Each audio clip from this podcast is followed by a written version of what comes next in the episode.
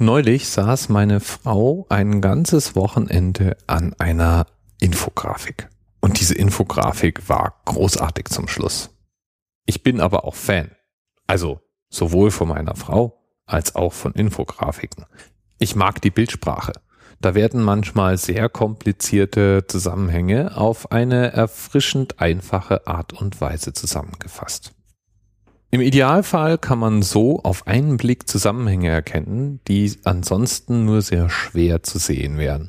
Sehr schöne Beispiele findet man im Internet an verschiedenen Stellen. Meine persönliche Lieblingsseite dazu ist informationisbeautiful.net mit einer ganzen Reihe von Grafiken, die dir vielleicht auch schon mal untergekommen sind, denn es sind einige sehr bekannte Beispiele dabei. Was ich bei diesen Infografiken unter anderem aber auch spannend finde, ist, das ist eine relativ junge Kunst oder junge Technik, mit der Information vermittelt wird. Jetzt nicht mal grundsätzlich die Verwendung von Grafiken. Also letztlich haben wir ja schon in den alten Steinzeithöhlen Grafiken gefunden, die Jagdtechniken vermitteln. Oder man muss nur mal an Hieroglyphen denken, in denen ja Piktogramme verwendet werden, um Informationen zu transportieren aber das systematische Zeichnen von Charts und ähm, statistischen Informationen in Form von Piktogrammen und kleinen Icons, das ist etwas, das machen wir noch nicht so lange. Nehmen wir zum Beispiel mal typische Linien- und Balkendiagramme oder Kuchendiagramme, die wir heute für allgegenwärtig halten und für etwas, was wir schon immer gemacht haben. Praktisch alle diese Diagramme sind Erfindungen eines Schotten, William Playfair, der 1786 ein Buch herausbrachte, in dem er diese verschiedenen Diagrammarten verwendete, um komplizierte Zusammenhänge zu erklären. Was man ja in solchen Grafiken oft sieht, also Infografiken jetzt wieder, sind Mengenangaben. Und wenn ich ein Kuchendiagramm oder ein Balkendiagramm habe, dann wird die Menge durch Vergrößern oder Verkleinern meiner geometrischen Formen dargestellt. Das kann man jetzt so natürlich sehen, lesen und verstehen, aber es ist ein zusätzlicher Schritt der Interpretation notwendig. Das ist nichts, was einem intuitiv sofort Vergleiche ermöglicht, sondern man muss normalerweise nochmal grad kurz drüber nachdenken.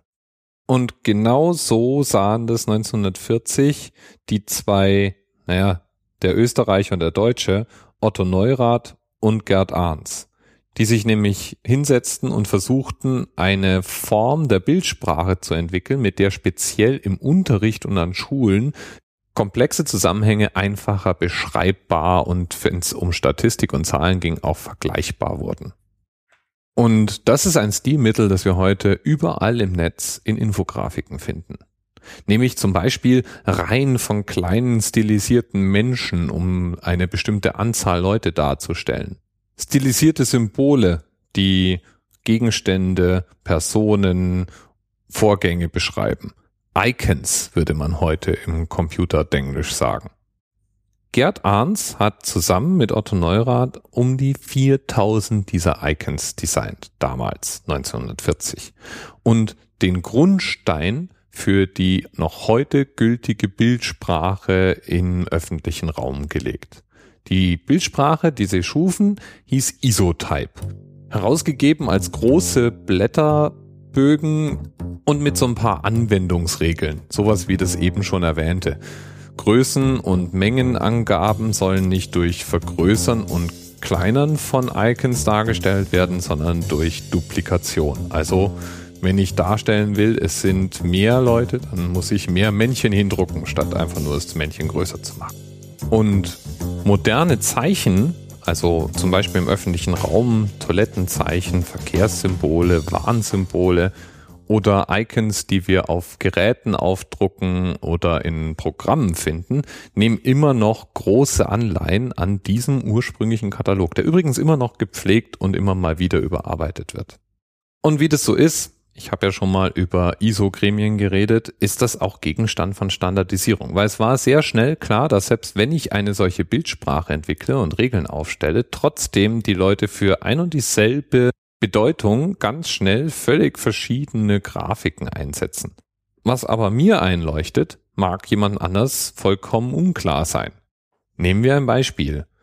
Wenn wir ein Programm wie Skype starten, das eine Aufnahmefunktion hat, dann ist die Aufnahmetaste wahrscheinlich mit einem großen, runden, roten Punkt versehen. Und dieses rote Kreissymbol zeigt mir, das ist die Aufnahme. Auch wenn die Aufnahme läuft, ist irgendwo ein roter Punkt zu sehen als Zeichen dafür, dass aufgezeichnet wird. Habe ich aber irgendwo eine Ampel, dann hat plötzlich das rote, runde Zeichen eine völlig andere Bedeutung, nämlich Stopp.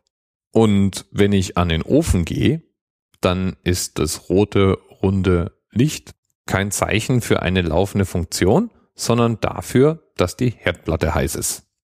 Es ist also ein gewisser Bedarf an Vereinheitlichung, weil sowas kann natürlich auch sehr schnell verwirren und mit zunehmender Schaffung von Geräten und Software werden es auch immer mehr Symbole.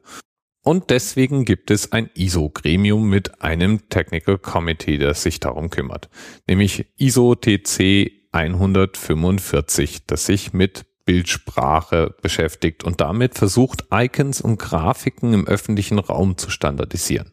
Zeichen wie Stopp, weiter, Cancel, langsam, schnell, hier anfassen, hier ziehen, da drücken, all diese sehr typischen Funktionen, die wir an allen möglichen Stellen mit Icons versehen, in einer standardisierten Form, sodass über Landesgrenzen und über Anwendungsgrenzen hinweg dieselben Aufgaben immer mit derselben Bildsprache belegt sind.